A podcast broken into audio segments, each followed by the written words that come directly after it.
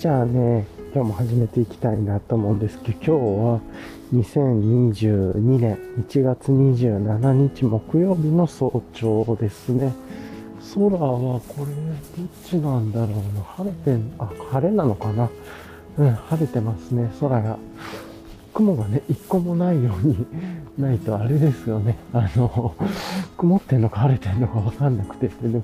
逆ですね。雲が全然ないっていう感じで、雨もね、降ってなく、風も全然出てなくてっていう感じで、で、今ね、部屋から出てきたばっかりで、だいたい気温が10度ですけど、まあこれはどんどんもうちょっと下がっていきそうかなと、5度から6度ぐらいかな、多分予想でわかんないですけど、まあこの辺りの、ね、当てずっぽうのやつが当たれば面白いんですけれども、まあ大体体感で言うと5度、6度ぐらいじゃないかなという気はしますが、はい。ということで、もうね、1月も27日っていうこと、1月終わるっていうことは早いですよね。もう月の12分の1が終わるというか、1ヶ月目が終わるっていうことで、ちょっとびっくりしちゃいますけど。じゃあね、ちょっと車が通るエリアに入っちゃうんで、一旦ここで止めたいと思います。はい。はい。じゃあね、車の多いエリアも離れたんで、また続きを始めていきたいんですけど、今でね、じゃあまた気温見てみましょうか。あ、だいたい、あ、やっぱりそんな感じですね。今で5.4度65%だから、ま、もうちょっと下がりそうですね。4度台ぐらいなのかな、この感じだと。はい、っていう感じで、ちょっとね、寒かったんで、まあ、大丈夫、今日大丈夫かなと思ったんですけど、寒くなったんでね、手袋の上から、あの、ミトンつけてっていう感じで、ゆっくり、あの、寒さ対策も含めて歩いてますね。はい。ということで、えっ、ー、とね、まあ、ついでに言うと、えっと、手袋は今日はね、アンサー4さんのグローブ、あの、指出しのね、人差し指と中指、あ、中指は開かないんですよね、アンサー4さんの。人差し指と親指が開くグローブなんですけど、これもなんかね、すっごく良くて、気に入っていてずっと使ってますね。最近ね、指出しグローブ、ちょっとずつ増えてきてはいるんですけれども、まああの、これなんかポラテカル派で、ポラテックアルファ、あ、ポラテックアルファじゃないや、間違えたくせで、ポラテック使っててね、ああの、肌触りも良いし、薄いしっていうところで好きですね。ただめっちゃ寒くなっていくとやっぱりね、あの、どうしても手の先とか冷えちゃうんで、だいたい5度近く、5度以下ぐらいになったら、なんか上にね、ミトンとかつける方がいいです。あの、ランナーの方用のやつなんでね、自分はウォーキングで使ってるんで、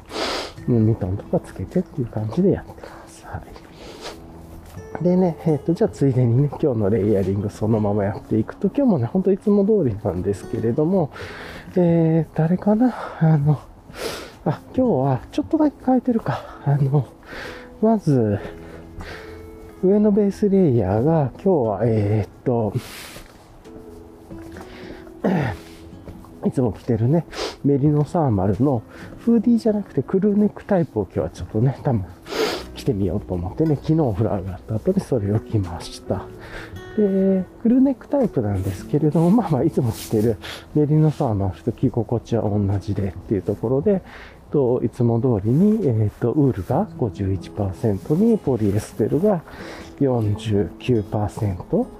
で、えっ、ー、と、ホールガーメント形式っていうね、縫い目で、あの、途切れ目のないというか、の形式のもので、編まれているっていうので、で、よく伸びるっていうね、この素材なんで、よく伸びるし、まあ、ストレッチ性が高いっていうところで、で、自分は、あの、ベースレイヤー、要は肌の上から直接着るタイプにしようと思ってるので、ちょっとこう体にフィットするサイズ感で着ていますね。はい。で、えっ、ー、と、まあ、そんな感じで着ているので、あの、すごくね、気持ちが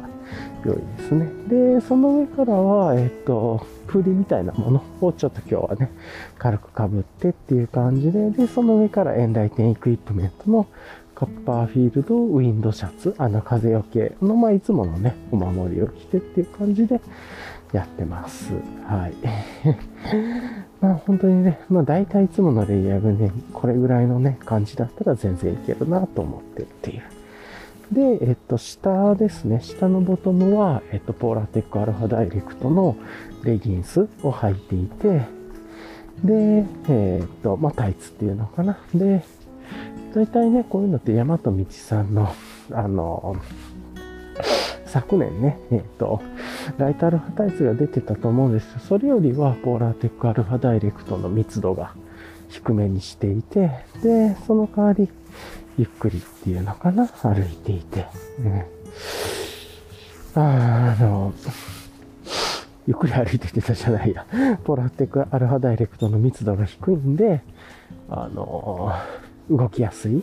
でも保温はしっかりしててってまあさもなんか着てないような感じがするっていう。なんで、寒くなく暑くなくっていう感じの、で動きやすいって、まあまさにね、自分があの、アクティブインサレーションに求めてる機能を備えてるタイプなのでこれ着て。で、上からね、DW5 ポケットパンツ、大和道さんの、えっ、ー、と、いわゆる、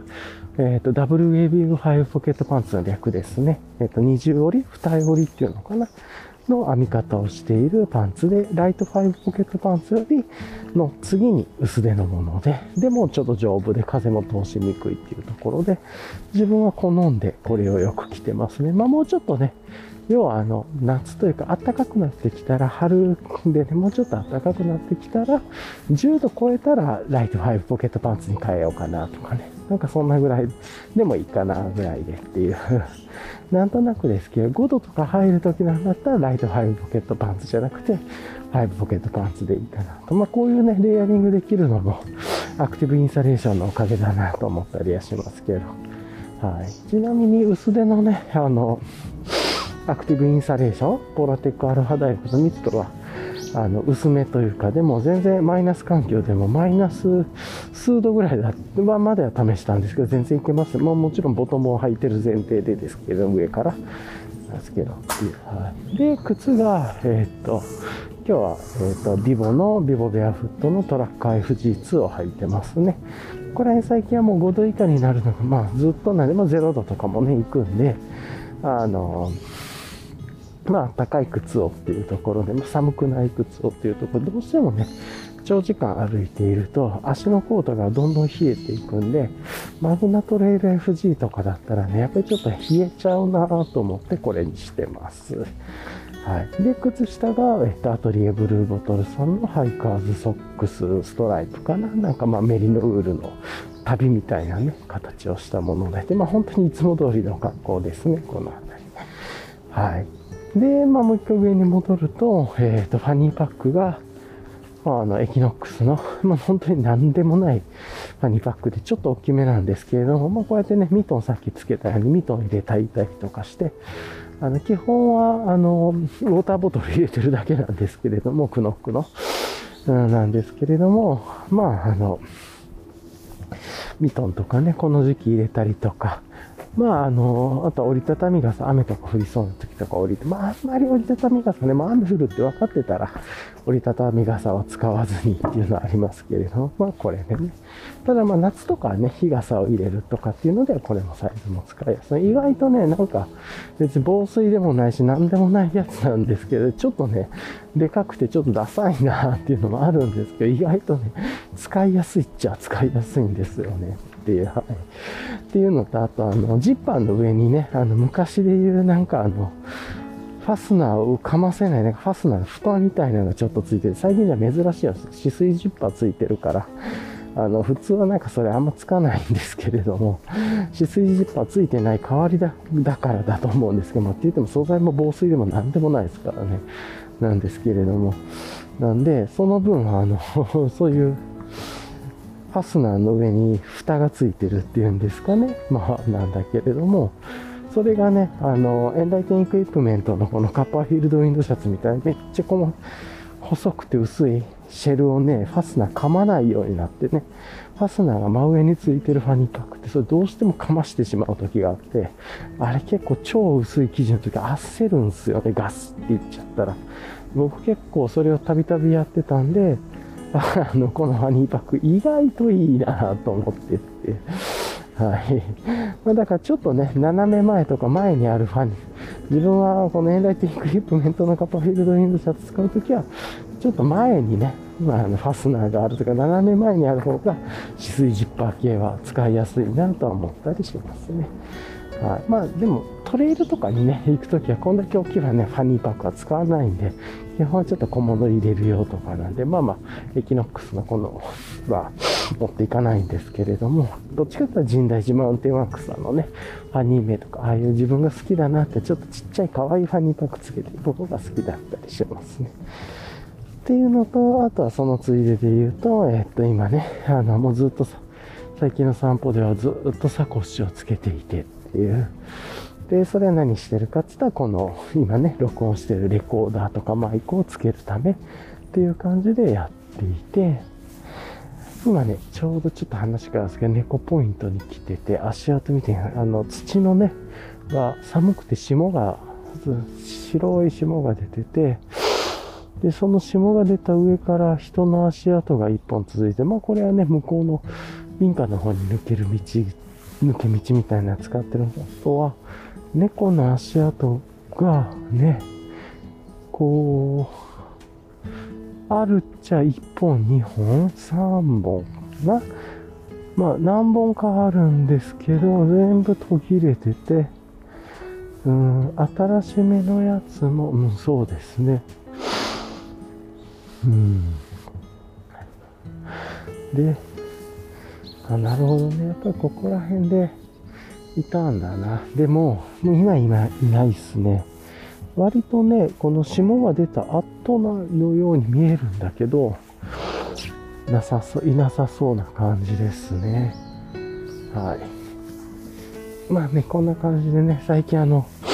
そうか、猫歩くと足跡がつくんだって、ちょうど柔らかいね、地面のところなんでっていうとこそういうの見てて、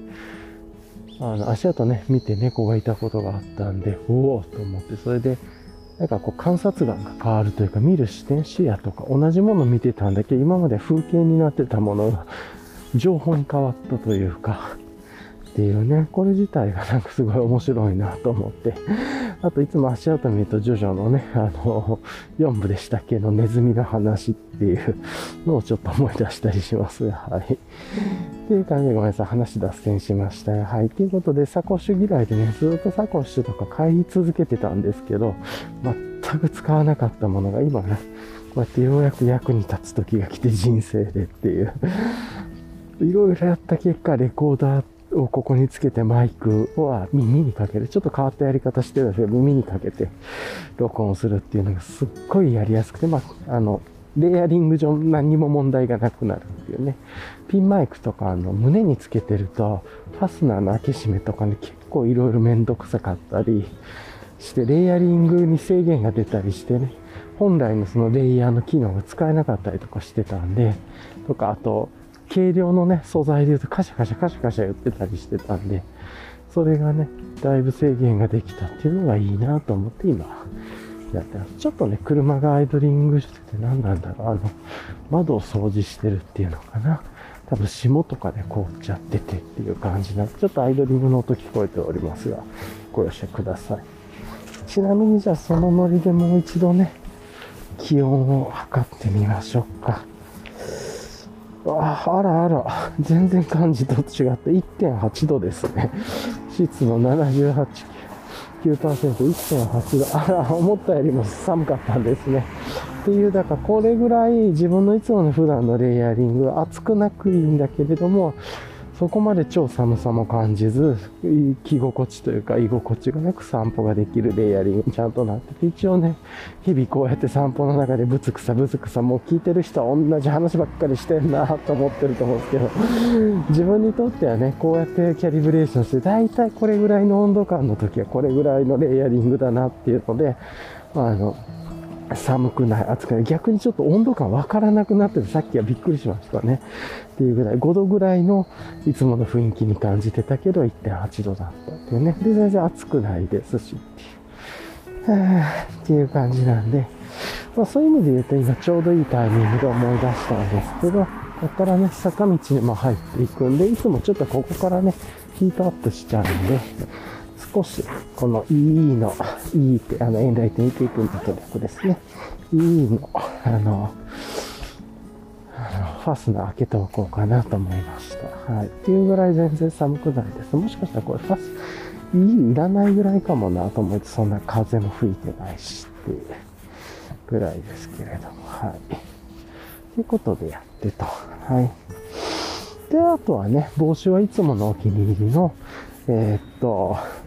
最近の秋のベロスピカさんのね、昨年の冬に、昨年に出た、年末に、年末というか冬に出た、プルット、プラトっていう、えー、っと、耳当て付きの帽子で、まあ耳あげれるんですけど、まあかなりね、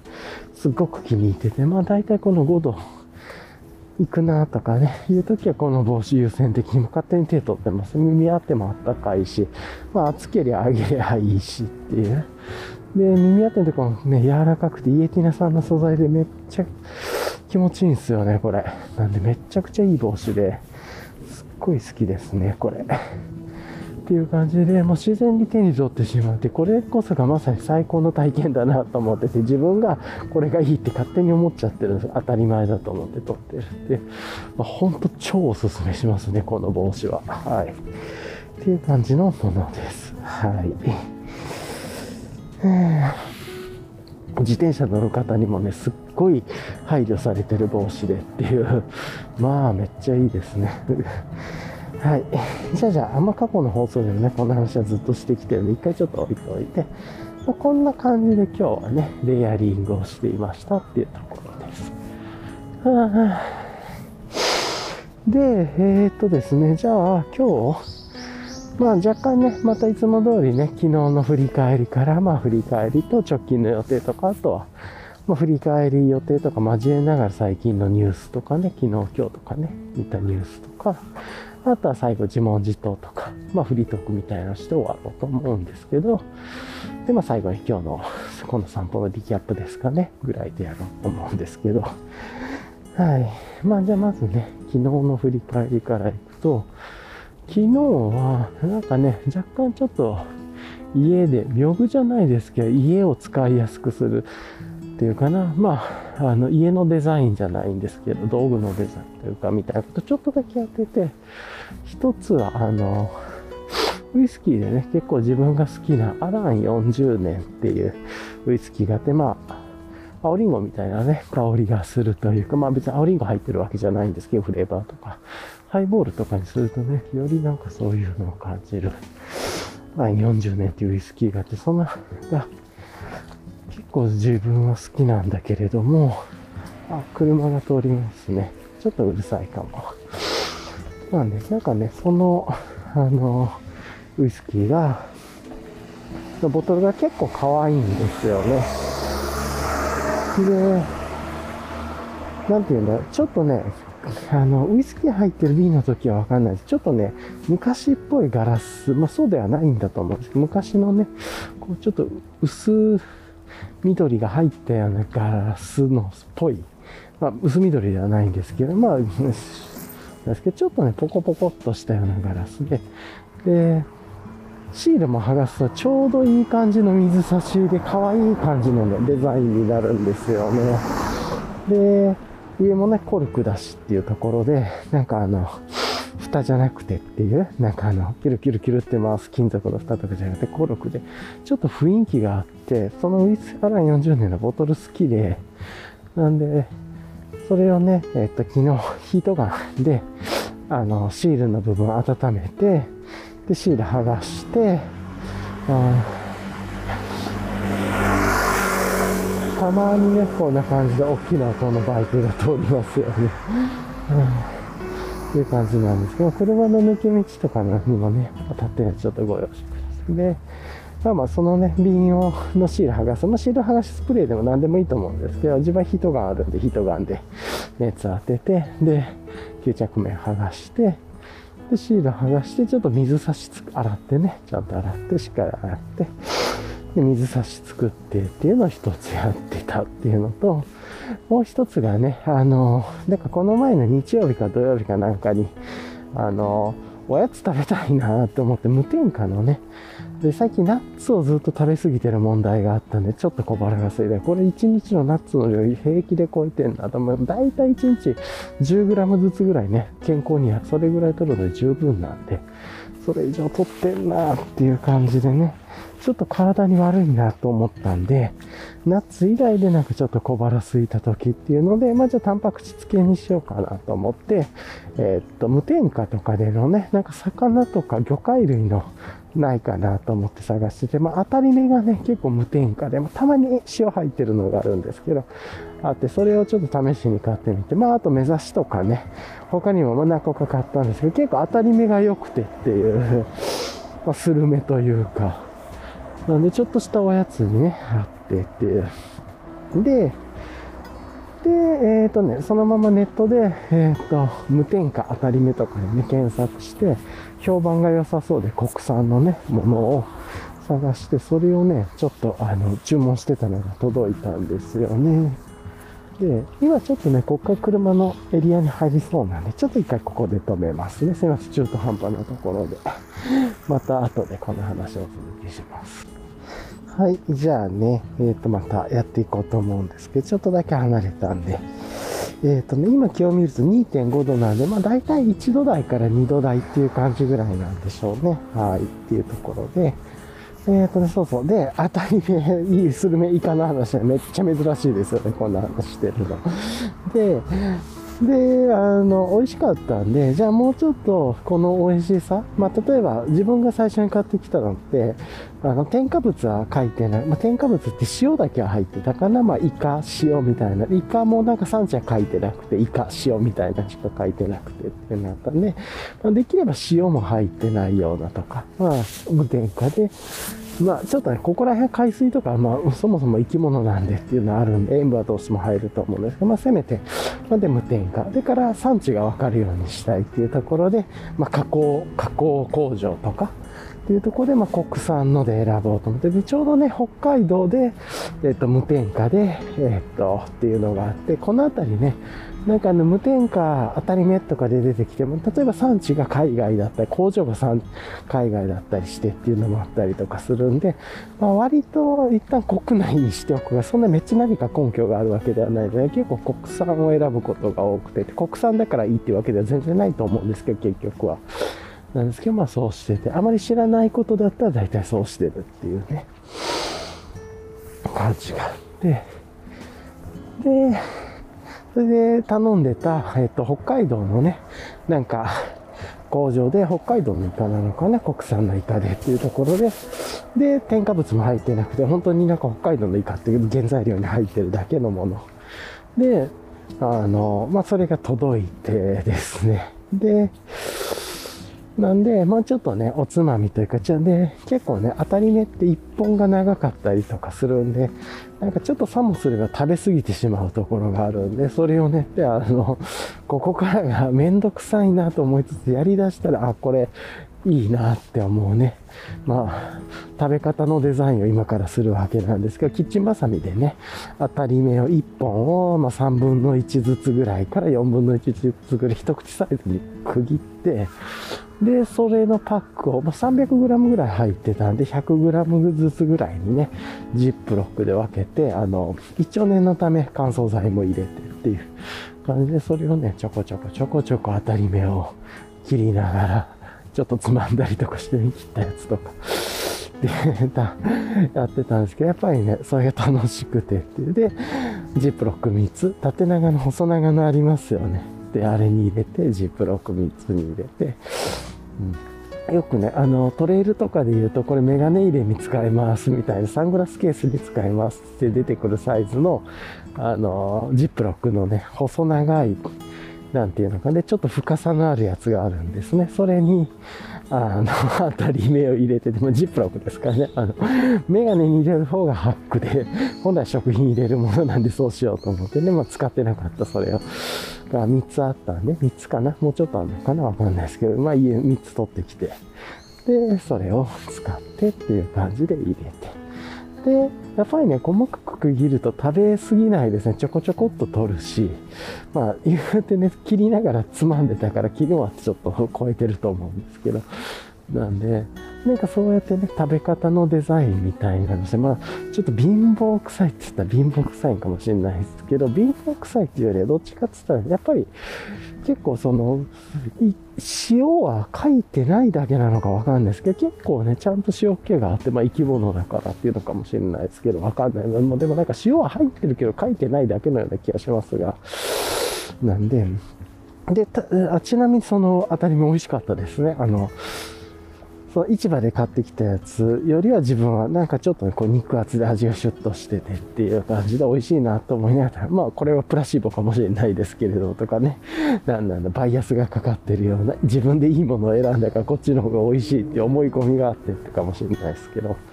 なんでもなんかね、そういうことで食べ方のデザインみたいなことをやってって、で、まあ置いてって、で、そこ美味しかったんで、まあまたね、ちょっとこう、他のやつ、なんかね、イカでも当たり目があったり、ゲソがあったり、あとイカの耳の部分があったり、イカそうめんがあったりするんで、とか、うん、あってて。あとね、そういう意味で言うとね、多分あの、酒とばとか、もうちょっといろいろ探して、イカじゃないやつで無添加のものとかもね、探して、そういうの買っといて、ちょっとおつまみにしといたらいいな。で、これね、すごくいいところが、実は、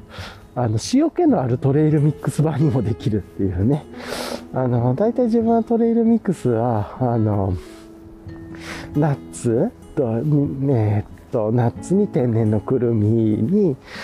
で、えっと、オーガニックのドライレーズン、それから有機オートミールですね、全粒粉の有機オートミール入れて、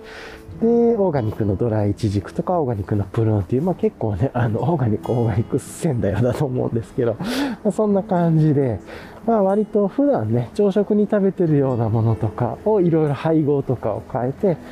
で、あともうちょっと塩気もうちょっと欲しいなと思う時とか、わざとね、スパイスをあの、底の中から振りかけたりとかして、まあ、果物感みたいなね、酸味と果実感とナッツ系でオートミールみたいなのと、で、うん、に、塩味が欲しい時はなんですけど、これね、まあ、ちょっと一緒に入れなくてもいいとは思うんですけど、まあ、普通にね、そこにあの、その今切ったイカとか、あと別に酒とばとか入れてもいいと思いますし、っていうか、ね、もう乾燥物同士だからね、別に食べるときに自分で手に取ったら、これ今食べるか食べないか決めりゃいいんで、なんか昆布とかもいいんでしょうね、とか、あと、あ、ドライイチジクとかです。あ、ドライトマトとかですね。とかっていう感じで、もうちょっとね、無添加のもので、魚介系のものっていうのを入れたらいいなと。ちなみになんかね、例えばこうさ、何なんだろう、ホタテとかね、あの、ちょっと柔らか系みたいなのとか、ちょっと甘煮みたいになってるとめちゃくちゃ添加物入りまくってますね。なんかな、いわゆる白くて柔らかいイカみたいなのあるじゃないですか。なんていうのあれ、サキイカっていうのかなとか。チーズタラとかね、とか、あとは、まあなんかあるんですけど、まあ無添加ってあんまり商品名に書いてるやつは大体ね、いっぱいいろんなのが入って、キストリンとかなんとかなんとかなんとかとかなんで、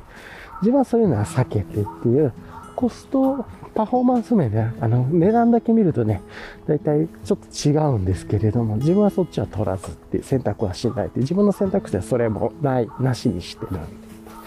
で、その代わりにこうやっていろいろと混ぜてっつったら、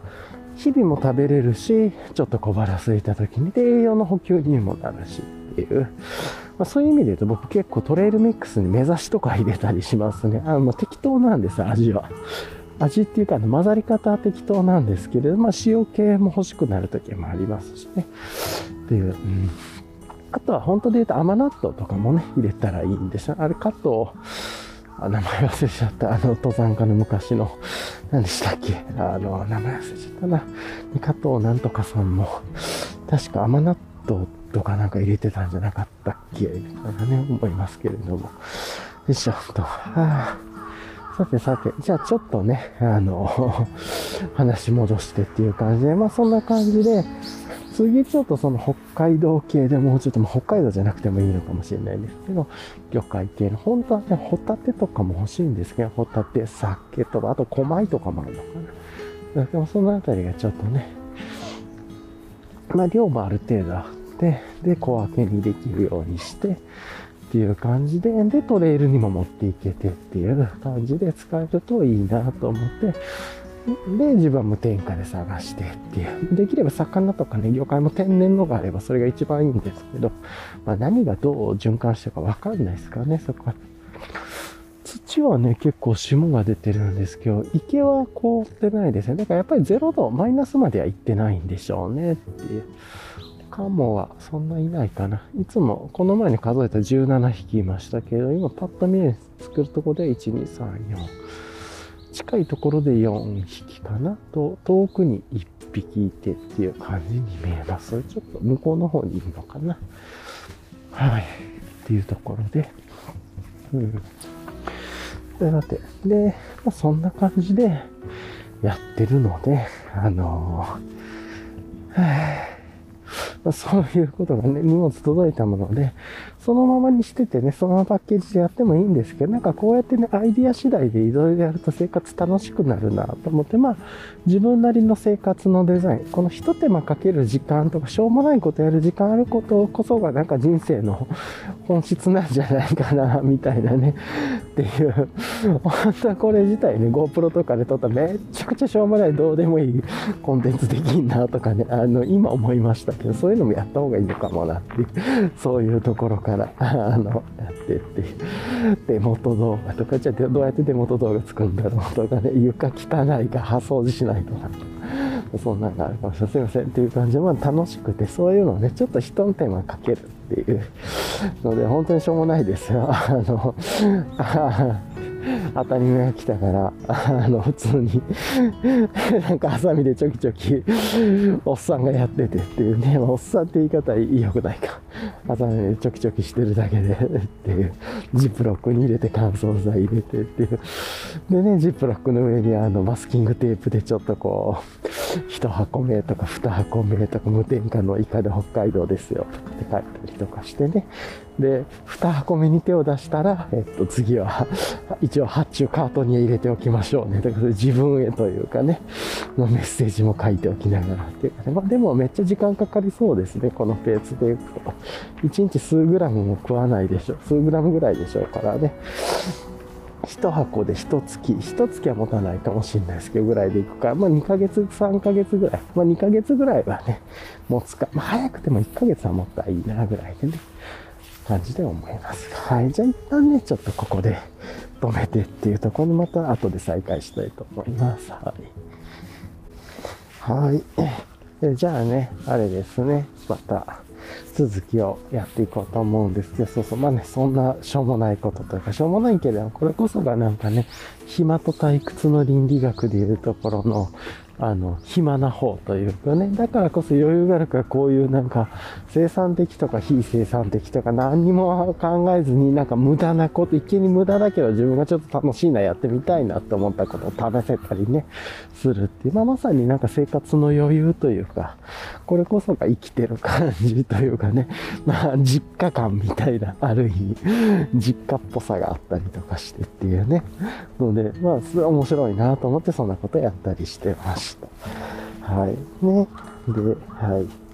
なんで、まあまあ、なんかそんなことやりながらなんですけどね。で、あと昨日ね、ちょっといろいろと、まあなんかあの、社会的な生活ではいろんな人と、まあいろんな人でもないけど、まあコミュニケーション取ったりとかして、まあいい感じでね、終わらしてっていうことで、うん。まあなんかちょっとこんなアイデアどうとかって話したんですか、あ、それじゃあやってみようよみたいな感じになってね、やっぱりちっちゃく、少人数でちっちゃく実験的に始めて、失敗したらやめようぜぐらいでね、っていうので、っていうのとか、まあ、あったりして、っ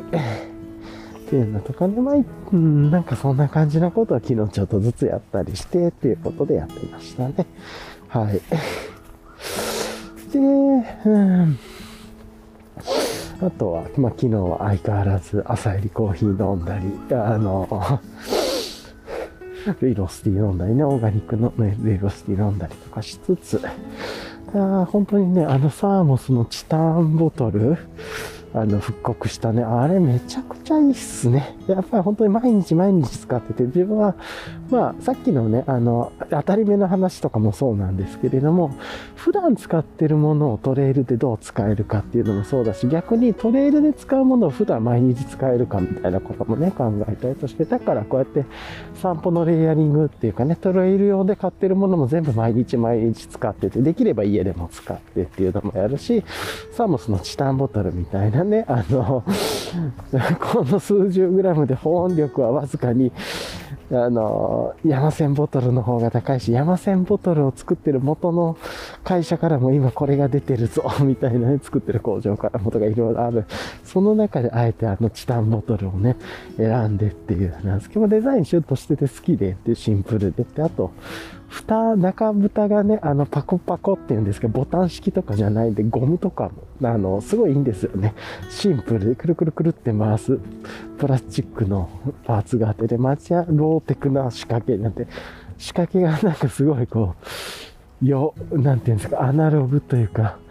ローテクというか部品が少ないっていうのかな。なんで洗いやすいしっていうので、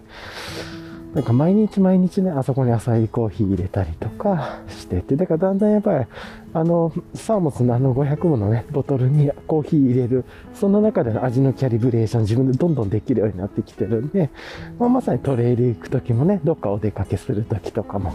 全然そこに500入れるっていうのは普段やることでっていう。で、まあ、500でも結構飲めるもんですしね。で、まあ、一人だったら飲みきれなかったりすると思うんですけれども、まあ、お裾分けしたりとか一緒に飲んだりしてっていう。アルストでね、コーヒー作るのも好きですけれども、アルストとかまあそういうなんですか、ビワークしながらコーヒーするっていうのも好きですけど、自分はもうなんかコーヒーは駅とかね、ちょっと待ってる時とか、サクッと休憩止まった時、さっと一口飲みたいなとかって思う時に、ほっと一休めではやっぱりね、いちいち停滞して道具出さなくていいっていうので楽だなと思って、コーヒー、コーヒーこそ本ボトルにしようって自分は思ったりとかしてっていう。で、かつ、まあ言っでも自分の好きなコーヒーばっかり入れてますしねってまあ、ほぼなんか入れたてとそんな変わんない気がしますねっていう。大体自分がコーヒー89度ぐらいでイオンで入れて朝入りは。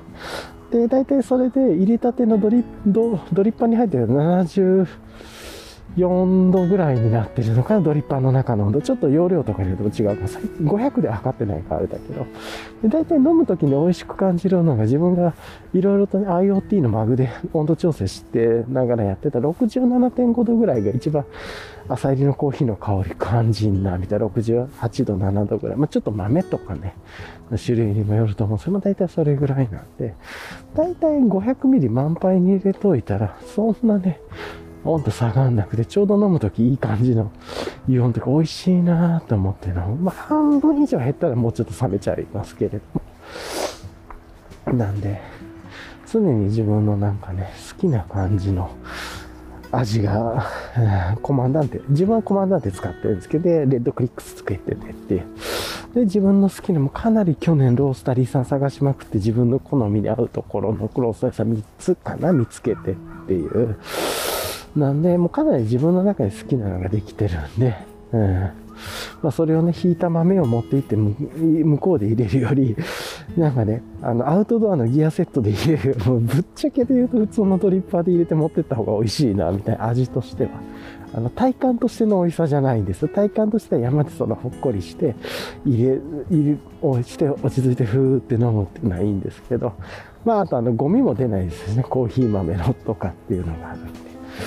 なんで、まあ、ドリップも自分はそこまでこだわらなくなってて、どっちの楽しみも知ってるんで、っていう。まあ、なんかなんだかんだ言いましたけど、道具は日常で使えると楽しいですねっていう話でしたっていう、長いし意味わかんなかったな。はい。っていうところで、はい。っていうところでした。で、あとはね、昨日ちょっとね、えー、っと、まあ、まあ、ケール、昨日の食事もね、ケール中心で、とか、まあ、野菜大体、もう大体いつもケール、トマト、あとはケールから派生したね、最近だとブロッコリーとケールを組み合わせたものとか、あとはケールと、何なんだろう、なんかを組み合わせたりとかしてるものとかが多い。で、まあ、ケールとかね、中心に、で、あと豆系ですね。で、キノコ。で、大体自分が食べてるサラダというか蒸し野菜とかも含めてで言うと、ケール、ブロッコリー、えー、っと、大豆、オーガニこれも有機の大豆で、まあ、本当は有機じゃなくてね、自然栽培の大豆探した方がいいのかもしれないですけど、ちょっともう買いすぎちゃう。ストックしちゃってるのが、ね、大豆ね、毎日戻して、で、食べてるんですけど、で、それに、まあ、トマト、何言ったっけな？で、あとはなんか季節の野菜とか小松菜とか入れてて、で、あとお味噌汁の方もね、大きな丼粉と、北海道の昆布とか、えー、っと、あとは、なんか目指しみたいなの取った出汁、自分で取った出汁で、それで味噌もね、え、っと、自分とこ、今味噌はゴミ醤油さんのところの味噌使ってるのかな。と、あと、友達にも今もらった手作りのお味噌とかミックスしながら食べててっていう感じで美味しくいただいていて、で、それでね、戻した丼粉とか具、昆布とか具にして、そこにまあ白菜ちょっと入れたりして、で、でサラダに卵入れるか、ゆで卵みたいなのか、まあ、目玉焼き入れるか、それからお味噌汁卵入れたりとか、まあ大体食事にね、1日1個ぐらいは卵食べたりとかしてて。うんで、そこら辺が蒸したりね、生で食べたりっていう野菜で、あんまり自分は炒め物も食べなくてっていう感じで、まあ、できれば蒸し系とかがいいなと思ってるっていう感じで、うん。ま、なんかそのあたりを昼夜いろいろバランス組み合わせないので、あと自分で作った豆腐とかで、まああの、有機豆乳みたいなところから苦入れたら豆腐作れるんで、そういうのやってる。で、で、あとは梅干し食べたり、えー、で、夜はね、昨日はブリいただいたのかな美味しかったですね。大根おろしに雪ポン酢つけてブリで美味しくて。で、あと胸肉、なんかあの、返礼品で来てる胸肉と、あとは、自分スパイスもめちゃくちゃあるんで、スパイス使ったね、胸肉と小松菜の胸肉、ちょっとした炒め物、昨日あれは炒め物だったのかとか食べたりとかして、ちょっと胸肉昨日夜食べ過ぎた気がしますけど、まあそんな感じで昼夜とかね、で朝はフルーツ系というかを食べるようにしてて、で豆乳ミルクとか、オートミールとかですね。なんで、で、あとは、来、全粒粉系のね、ブレッドとか食べたりとかして、もなるべくなんかお腹の負担が少なくて、添加物入ってなくてオーガニック系で、みたいな感じで昨日も食べててっていうところですね。なかなかね、野菜の調達難しいんですけどね。で、だから本当野菜作れる場所に移住したいんだけれどもっていう。はいうん、できればね、自然栽培でやるとやっぱり難易度高いみたいですしねっていう。さてさて、まあまあそんなことで急になんかご飯の話しちゃいましたが、まあそんなの食べて、で、ちょっとね、昨日夜更かしちゃって日付超えてしまって寝るの。なんですけれども、うん。まあ、そこから熟睡して早朝起きて、で、さーっと来てるっていう感じですけれども、最近若干睡眠時間が少なくなってて、ちょっとあんま良くないんで、だいたいいつもね、8時台ぐらい、20時台ぐらいには入眠というか、消灯に入ってて、まあ、9時には寝てるっていうような感じだったちょっと3時間ぐらいロスってるのかな、と、うん、いうところもあるんで。ただ、お酒を飲まなくはなってるので、そういう意味では体の調子ずっといいですね、やっぱり。習慣的にお酒飲まないって、こんだけなんか、習慣的におさいお酒を飲まないことを習慣にできると思うっていうのもなんかこういい感じだし体もすごい朝起きた時にね疲れがなくていいですねで、う。ん、心拍もね心拍見てても低めですし、ね、だいたいお酒飲んだらやっぱり10から20ぐらい上がっちゃうんでその時の飲み方とか水の量とか。これが慢性的になくても本当にお酒がしね話してると週1回ぐらいにしよっかなと抑えてて、まあ、その代わりね、今まで常習的に飲んでたクラフトビールは全然その、あのもうあんまり種類が飲めなくなっちゃってますけど、それはそれでね、その分人生長い期間でどんどんね、時間が経てば経つほど美味しいビールが出てくるっていうのは分かったね。まあ、どっかで頭打ちになるとこあるかもしれないですけど、でそうすると伝統へのぶり返しとかね、絶対来るはずなんで、それをずっと時代を楽しみながら行こうかなと思ってっていう感じで、はい、っていうところですかね。さてさて。まあまあそんなことで話してで、まあ今日に至るっていう感じですかね。あとはまあちょっと昨日日中ちょっとわちゃわちゃ夜とかもしたりとかしたんだけども、その話は割愛でと。いうところで、はい。で、じゃあ、まあ、ついでにね、えっと、今日の、まあ、予定を言うと、まあ、今日はね、木曜日なんで、アンラーニングする木曜日っていうテーマを決めているんで、まあ、今日はね、ちょっと、あの、あんまりこう、ルーティンとかに縛られず好きに、まあ、やってみてアンラーニングするっていう日にしようかなと思いつつっていうところで、で、まあその理由はね、結構日中とかね、ちょっと早い時間あんまりコントロールしにくいところもあったりとか、そんであえてっていうのと、そのアンラーニングっていう言葉自体を習慣的に自分で意識しておくというか学び直しとかね、っていうのもあるんで、木曜日はアンラーニングにしておこうっていう感じですね。で、今日はちょっと、遅い時間まで結構ね、わちゃわちゃしたりとかするので、まあまあ、そういうところを気にしながらと。あとは、うん、まあ週末ね、お酒飲むのに今日本酒が一本もなくなっちゃってるんで、今日買いに行こっかなとか思いつつなんですけど、ちょっと遅くなるんで、じゃあやめて明日にするかなとか、それからネットショップでね、あの自然栽培米系の、あのー、専門的にね、取り扱ってるネットショップさんが関西の方にあるんで、そこに発注するかなとかね。そしたらまあ今週は間に合わないですけど、まあ1回ぐらいで。で、うん、なんかね、そこら辺をちょっといろいろ悩みながらっていう感じですね。はい。っていうところなんですが、と、はい。お酒ね、飲む頻度下がったらめっちゃ飲めなくなってしまって、減らなくなって、ちょっと若干逆に困ってますね、と。困ってる。でもなんか本当に贅沢な悩みであるんだけれども。というところですね。はい。さてさて、えー、じゃあ、一旦ちょっとここで止めて、えっ、と、今日はこの後は、えー、っと、今日のね、計画とかの続きと、あとはもうちょっとしたね、えー、っと、直近の予定とか、まあ明日はね、アンラーニングする、アンラーニングで振り返る金曜日っていうのもあるので、まあ、金曜日、まあ、まあいっか、このままちょっと直近の予定だけは行きましょうか。っていうところで考えると、あの、まあまあ、あの、明日は、えー、誰かな。まあ、金曜日で1週間の振り返りをする日っていう感じで、振り返りでっていうところをしようかなと思ったり。で、で、えっと、土曜日というのは、あ土曜日は特に予定もなく、日もなくで、次の火曜日が、まあ、またね、歯科医さんに行って、えっと、次が、あの、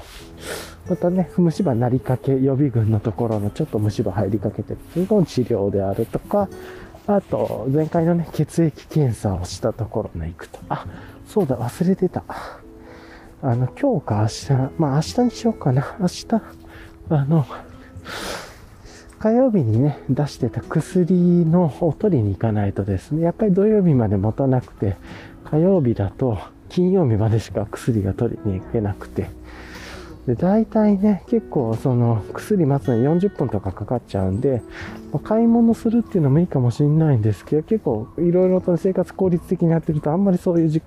平日なくてみたいなのもあって、ここまあまあなんで、ちょっとどっかでね、明日にでも薬を取りに行こうかなと思ったりとか。家のすぐ近くなんで別に今日でもいいんですけれども、まあまあ明日にしようかなぐらいですね。明日金曜日とかね、結構割と自分で時間の融通が効きやすかったりとかするんで。はい。まあ、そんな感じですかね。はい。じゃあ一旦ちょっとまたね、車も増えてくるところに入るので、一旦ここで止めようと思います。直近の予定ね、本当にね、なんかちょっと、こう今コロナのこともあるんで、あんまりトレイルには自主的に行かないようにしてるので、今こんな感じになってます。はい。はい。じゃあね、またちょっと続きを話していきたいなと思うんですけれども、公園のね、トレイルの真ん中のとこでなんか子犬がボール遊びみたいなのしててっていう、ボールも紐がついてるのかな？ボールは紐ついてないのかな？で、結構元気に元気にね、かけ回ってて、あの、紐がすげえ伸びるっていうのかな？っていうタイプのもので、楽しそうにね、ちっちゃい白いのが、公園のね、ところをわーっと駆け回ってて、いいですね。あの、なんか、ちょっとね、今日地面が白い、霜が降りてて、一面ちょっと雪までは行かないんですけど、白っぽい景色の中でね、ちっちゃい白い子犬さんと、あとニット帽かぶった飼い主さんっていうのかな？が、こう、ちょっと言い方間違えてたごめんなさいなんだけど、なんか楽しそうに遊んでていいなと思って、愛情ですよね、ああいうのは。っていう。しよし、じゃあ、ちょっとまあそういうね、断片が入ってると思うんですけれども、そういうね、まああの、素敵な光景がちょっと今自分の目の前に繰り広げられててっていう感じですが、はい。で、まあね、あの、じゃあちょっとこう、あ、そういえば直近のニュースで言うと、僕、小ノートでもしかしたら忘れてそうな気もしまする。一応、明日あれですよね。アトリエブルーボトルさんがアクシーズクインさんとコラボしたアルファ、あ、クイック腹巻きでしたっけ？アルファクイック腹巻き？クイックアルファ、ポーラティックアルファダイレクトを使ったアクシーズクイーンさんのデザインのあのクイック腹巻きとポーラテックアルファダイレクトを使ってっていうの軽量化をしてっていうようなね、ものが出るっていう話でっていうところがありましたよね。はい。と、あと、あの、発売じゃないんですけど、ちょっとね、なんかずっと言うの忘れてたなと思ってたんですけど、あの、スタティックさんね、あの、アドリフトシリーズとかで、あの、定時オクタとかを使ってる、あの、スタティックさんで、あの、た、確か、結構エコとかね、エシカルみたいなところ、ちょっと言い方間違えてるかもしれない。まあ、再生とかね、そういうイメージの、なんかキーワードをもとにこう、いろいろとプロダクトを作ってらっしゃるところもあるんじゃないかなと思う。あ、でも、定人オクタ、定人オクタはマイクロプラスチック問題解決してる方なのか。いや、違うのか分かってないです。ごめんなさい。ちょっと分かってないんですけれども、ただかなりなんかそういうマインドは、あの、環境寄りというか、ところでものづくりで現代に合わせたトレイルの道具っていうので、かつ、すごく使いやすくてみたいなね、の道具をドロップされてると思うんですけど、使われてると思うんですけれども、そこで言うあれですかね、あの、なんかダウンで、で、マターっていうのかな？っていうダウンジャケットを作って 750fp あるみたいなんで、こういうダウンで、河川ダウンなのかな？なんですけれども、で、環境に良くてみたいな、だと思うんですけど、まあなんかそんなのがあってね、みんななんか、ってことはこれもしかしたらこのまま行くと、シュラフとかもいろいろ出てくる流れなのでは、みたいなね、っていうのがね、みんながちょっと楽しそうに期待されていてっていうところで、なんかそういうニュースが、ニュースとか投稿が上がっていたので、結構前ですけど、3、4日ぐらい前じゃないですか、ね。ちょっとごめんなさい。出すの忘れちゃっていたっていうのがありましたが。はい。なんかね、そんなのがちょっとありましたが、はい。はい、とかね。まあなんかそんなニュースがあったなとか思いつつなんですけど、今日ちょっとね、なんかノーションとかなんか、うん、あの自分のスマホ見たりとかもしてなくて、見たのをまとめてきたりとかもしてないんで、ちょっと記憶がもう曖昧なんでね、なんかいろいろあったとは思うんですけれども、あの、まあまあちょっと今日はこのまま行こうかなというところでってね、本当は前日とかにね、なんかノートとか紙のノートとかでもいいんで、スクリーンショット撮ったものとか、あとは、まさにブックマークしたものとかね、なんかそういうのをちょっと見てから頭の中になんとなく入れてまあ話すっていうようなことをやったりとかした方が思い出ししやすいんですけど、まあトレイル中っていうかね、これ散歩中は、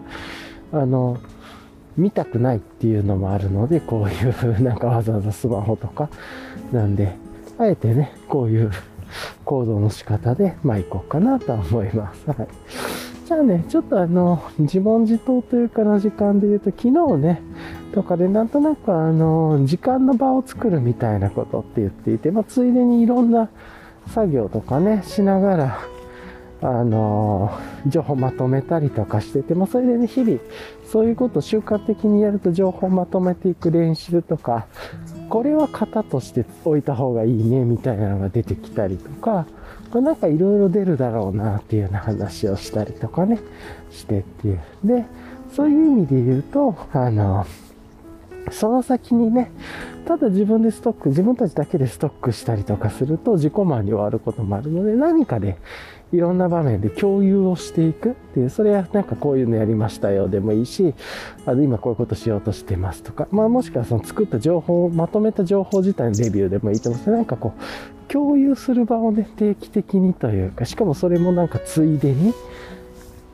なんかの場のついでに共有をしていくようなマインドに変わっていた仕掛け作りをするとかっていう、まあそれ自体がね、あの、なんかあの、人間でいう生理現象、生理現象、ちょっと話変わるんですけど、生理現象と合わせて、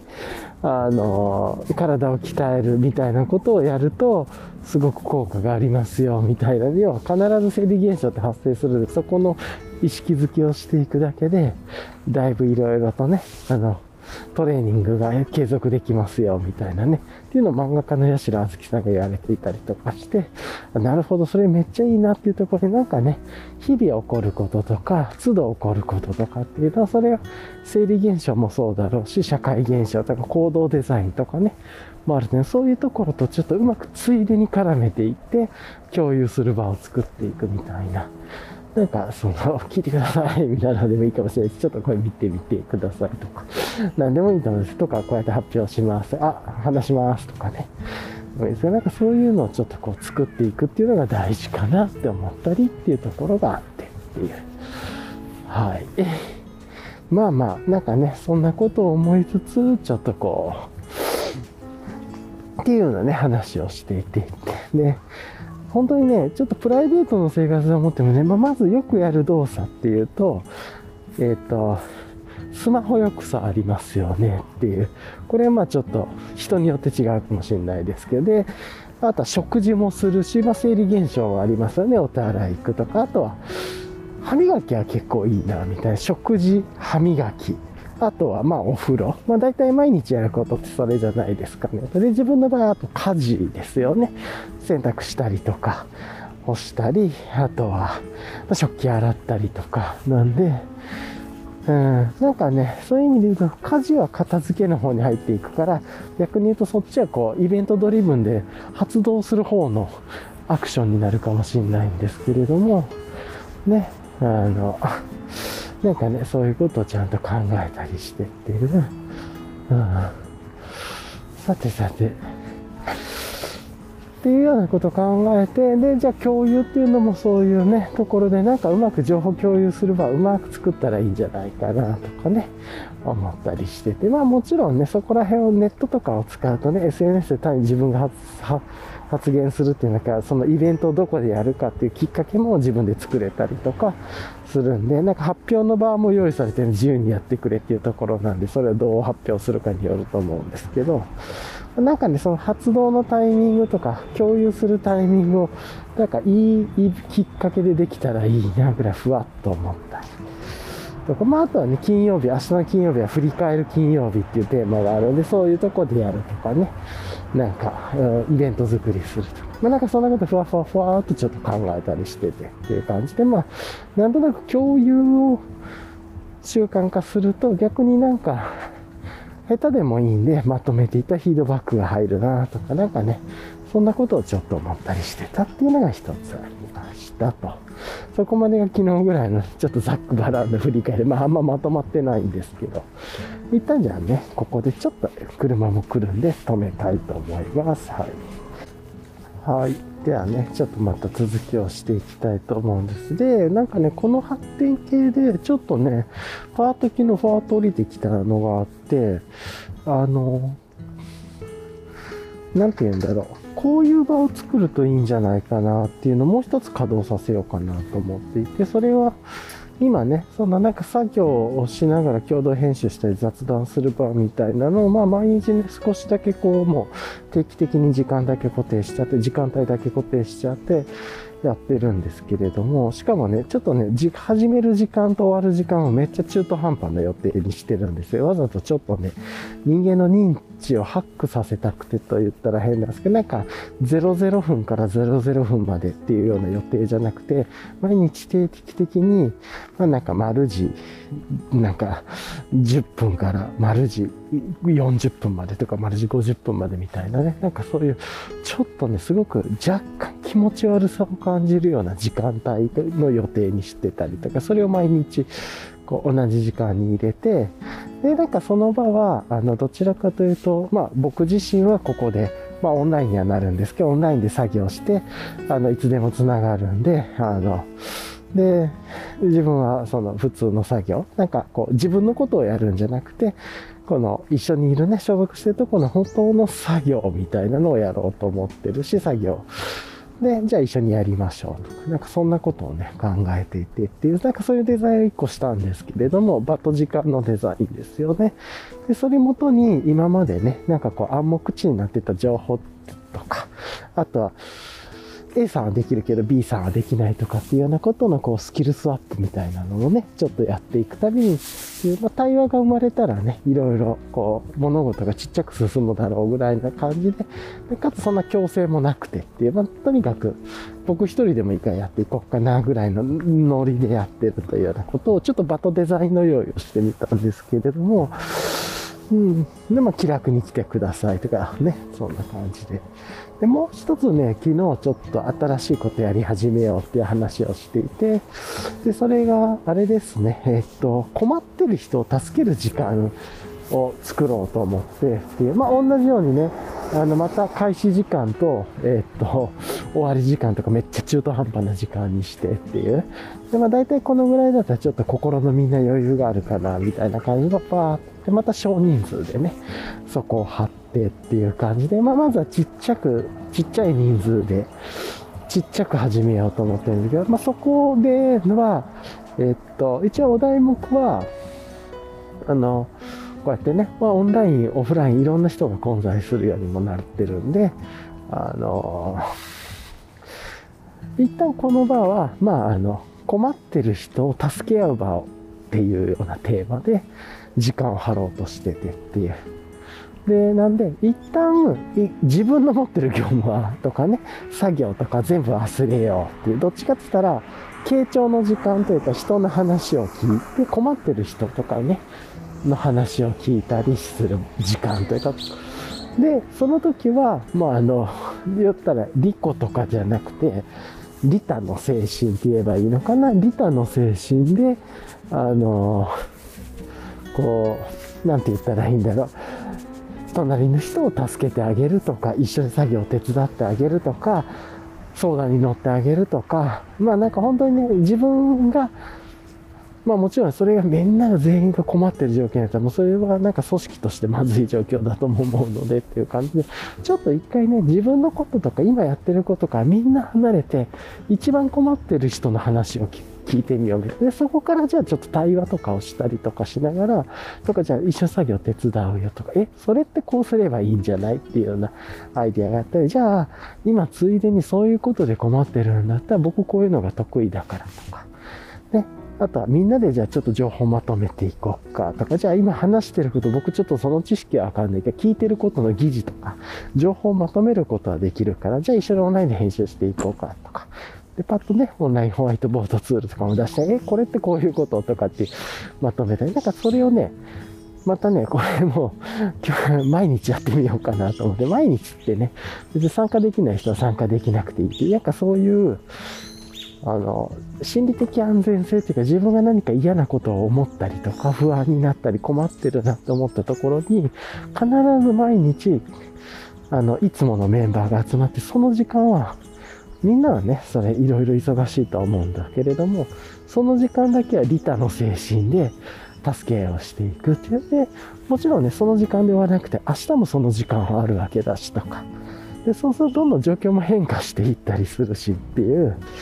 ので、ちょっとずつね、ちっちゃく失敗しまくってもいいし、それ自体が毎日ラリーナとかもあるかもしれないですけども、とりあえずは強制的に発強制的とかじゃないですよ。こういう時間帯があるんだなって認知だけっていう。で、自分もその場で挑むときは、あの、どっちかって言ったら、もう雑談をするか、困ってる人がいたら雑談しながらお手伝いするかぐらいっていう。で、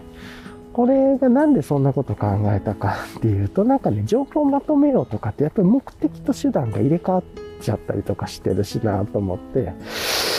で、何なんなんだろう。あの、ちょっとざーっとまだまとめてない言葉を言っていくと、まず一回自分のことを忘れるっていうことで、アンラーニングになるなと思ったっていうのが一つ。そういう時間帯が毎日設かることで、もう一旦自分離れようと。で、プラスアンラーニングするんだけど、自分が困ってるんだったら、その場で僕ちょっと今困ってるんだよって言えるしっていう、心理的安全性みたいで、それをみんなで許容しながら、でもみんなもうまくできないっていう、なんかその、私はうまくできなくて困ってて他の人はいいとかでもないし他の人がなんだろう、困ってて、そうそう、自分がうまくいくとかでもないしっていう、なんかね、そういうことで考えると、みんながうまくできてないんだなっていう、みんながそれぞれの課題を抱えてたりとか、困ってたりとか、いろいろあるって、なんかみんなの不器用さが見れたりとかしたりするっていう、なんかじゃあそれってね、ちょっとした昔で言うというか、まあね、コロナ前のだったらちょっとたまに飲みに行ってってわーって入っていてっていう、で、ノリで次から起こってたようなことを、ちょっと日々なんか、平時でできないかなって思ったりしてて。で、プラスもう一つは自分の一回業務アンラーニングするんで、一旦どういうやり方かわかんないけど、お手伝いすることで暗黙知が暗黙知で移っていくなと思ってっていう、まだまとまってない状態、知識は共有されてない状態なんだけれども、共有化が起こるなと思って、それはね、しっかりストックされてる状態だったりとか、その場でいない人には伝わらないことかもしれないし口頭伝承での暗黙知の共有はできるな。まあ、これ一番早いだろうなと思ってっていうところで、プラス、一応自分がファシリテーションというかね、その場のデザインとして、えっと、できれば、あの、ちょっとこう、どうやったら、こういう今話してることとか困ったことを、こう、羅列でもいいし、ストックでもいいし、もしくはついでにマニュアルとか作業手順を作るでもいいんだけど、どうすればそれがでここでついでにこの場でできるかなとかね、そういうのを対話していくというか、ていうかまあそもそもそういうのをした方がいいんだろうかぐらいからとかね、話しながらなんですけど、一回こう心理的安全性を作った場所で、こう、なんて言うんだろう。みんなアンラーニングしてもらう、その時間を。で、プラス人の話を傾聴して、で、みんなでこうなんか作業してみたい。まあもしかしたらね、ブレイクアウトルームでちょっとそれぞれ分かれてとかにはなる時も、あもう多々あると思うんだけど、それそれでよくてっていう。とか、あとは、あ分かったよ。じゃあちょっと作業、この手順見てて、僕こんな感じでやってるよって言って、ねっていう、なんかただ見るだけとかっていう、とか、まあなんか、なんかね、こういう感じで、まずは、困ってることが助かる場とか、で、助ける人も不器用だよっていう。だからなんかそういう人たちが集まって不器用な人たちがやりながらなんか成果は置いててみたいなここでこれやるあれやるとかっていうのは置かれてるんだけどじゃあそれについて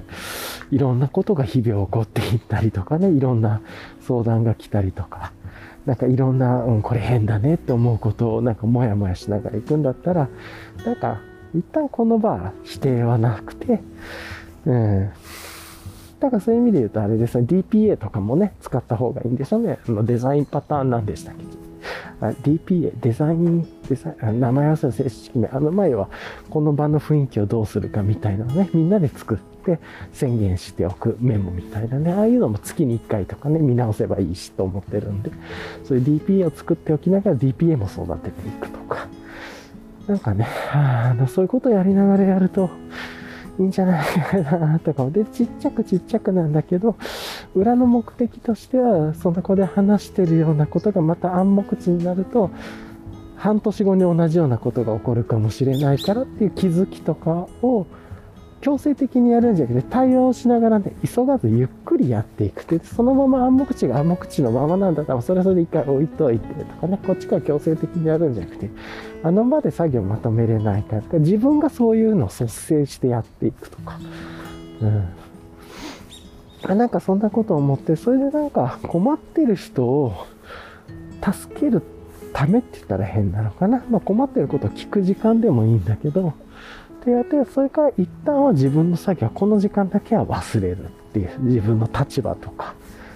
っていう、なんかね、そういうことを貼っておくと、で、まあこれもね、やってみたらいろいろ、いや、それダメだわとかって気づくこともあると思うんで、早く失敗した方がいいと思うしって、それも、毎日いらねえわとか、時間帯が違う方がいいとか、もっと時間取った方がいいとかね、あとは、とかもあるし、まあでもね、なんかそういう、その、早くいろんな気づきと失敗をね、そのチームであったりとか、あの、共同体でできるっていうのがいいかなと思って、お題目はちょっと困ってるとか、あれが嫌だ。じゃあこの時間でついでにやっていこう。毎日、じゃあ今週これやるとかね、そういうのでもできるかもしれないしって。まあなんかね、そんなことを思ったっていう。で、これがね、どんどん発展していくのはもしかしたらこれ自体を、例えば録画をしておくと、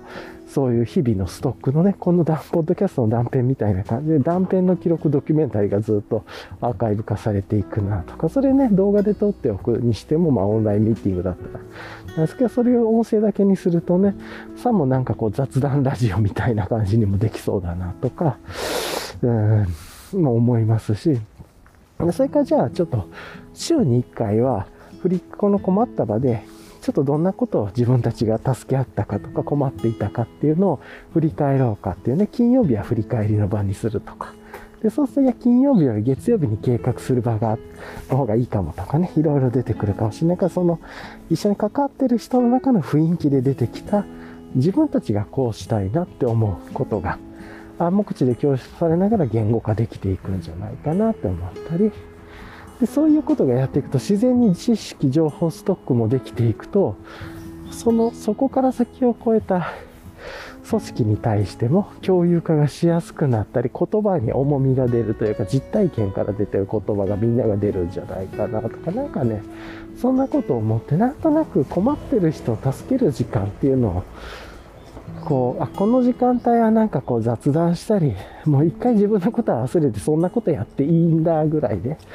うん、っていう、なんかね、そんな時間を、まあ、今空想ですけどね、妄想ですけど、っていうのをちょっとね、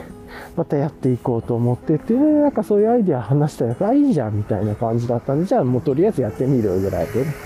っていう、まあ、これがね、大事かなっていうのと、あとね、また、いろいろとね、あの、この2022年になっていっていろいろね、また、この、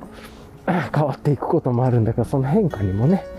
考えたりとか人人が変わったり組織が変わったりとかもしていくとは思うんでいろいろ、ま、同じものが続くことってないですからね。そういう意味でもこういう習慣ができていくといいんじゃないかなとかね思ったりしていて、まあ、ちょっとわーっとねわけわかんないこと喋りましたが その場のデザイン時間のデザインっていうことでなんか次は居心地のデザインをしようかなと思っていてっていううん、なんかそこら辺からやって、ついでに情報がまとまられていくとか。うん、で、そしたらみんなでじゃあこのツール使おうかって日々ね、実は同じ Notion 使い出すとか。別に Notion じゃなくてもよくて何でもいいんですけど、 Notion は Notion で使いにくいところあるしっていう。個人的には Scrapbox 好きなんですけれども、とか、まあいろいろあるんですけど、何でもいいんですよね。あの、Google スプレッドシートだろうが何だろうがとか。まあ、いろんな問題はあると思うんですけど、いろんなツールに対していろんな問題があると思うんですけど、うん、なんかね、そういうこと思いながらなんだけれども、うん、っていうね。だから雑談でね、こんな面白い技術あったっすよ。とかね、あれ、あの人あんなこと言ってましたよ。とえー、それなんかこっちでも話来てたんだけどとかさ、なんかまあいっぱいあると思うんで、そういうことも含めてとか。でアイディアベースで、じゃあ、これ週に2週間に1回だけこの場を他の人に公開してみようかとか。あの自分たちじゃなくて他のね組織の中の他の人たちで僕たちに対して困ってることないっていうのを聞く場みたいなそれも公開しちゃうみたいな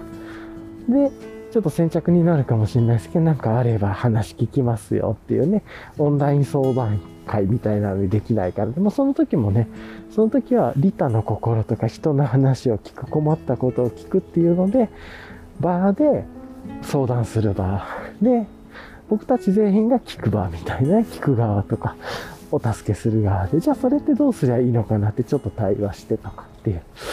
なんかそしたらそれ自体がスケジュール化ができるとか、毎週第2金曜のこの時間はオンライン相談会の日ですとかね。なんかそういうことをちょっとこうできていけないかな、みたいなことで、まあ、まずは利他の精神というか、利他でもないんだけど、自分をね、まあ、自分たちをこうしんどくならないようにするっていう意味でも、なんとなくこう、手段がね、目的化しようとして、自分は情報をまとめるっていうところが言ってるんですけ。ど、一旦、情報の巡っていうキーワードは裏テーマで自分は持とうとしてるんですけれども、いった居心地のデザインっていう方をちょっと考えようかなと思った。ちょっとね、車の音が入るとこに来たんで、一旦止めようと思います。はい、なんかね、最後ちょっとぼーっとしててね、自分のポッドキャスト聞きながら結構家の近くまで来てしまったっていうのがあったんで、ごめんなさい。ちょっとね、今日のまとめっていう時間がちょっと持ちにくくなっちゃったんですけれども、あのー、なんかね、一つまた情報の名語みたいな、こう、キーワードで、自分の中で居心地のデザインっていうキーワードが落ちてきたって、ふと出たんで、これ自体がまあ昨日今日ぐらいでちょっと良かった。昨日なんですけど良かったなと思って、うん。あとはね、その、イカをハサミでちょきちょき切るっていう、その、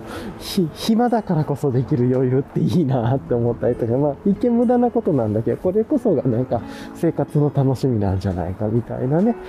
っていうのが思ったりとか、まあ、すいません。ちょっと取り留めがないですけど、今日はね、この辺りで終わりたいと思います。まとまってないっていう感じ。はい、じゃあね、